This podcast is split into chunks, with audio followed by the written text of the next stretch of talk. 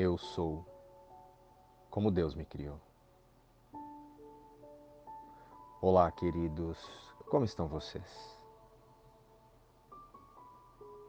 Irmãos, o nosso medo mais profundo não é de sermos inadequados ou fracos diante dos conflitos e das aparentes provações da experiência humana.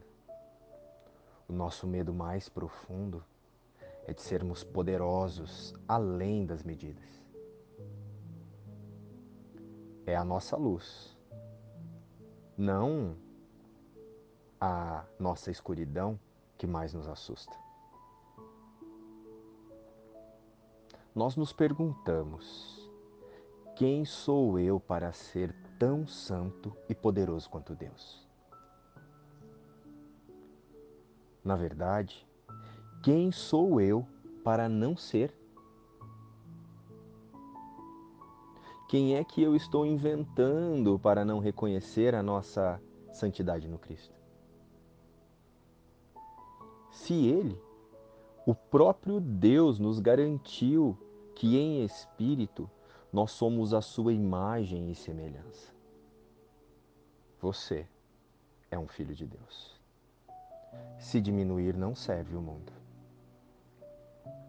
Não existe nada iluminado em, e humilde em não bancar a verdade de quem somos em espírito. Não existe nada iluminado sobre se diminuir para que outras pessoas não se sintam inseguras perto de você. Nós todos somos destinados a brilhar em Cristo. Nós nascemos para manifestar a glória de Deus que está dentro de nós.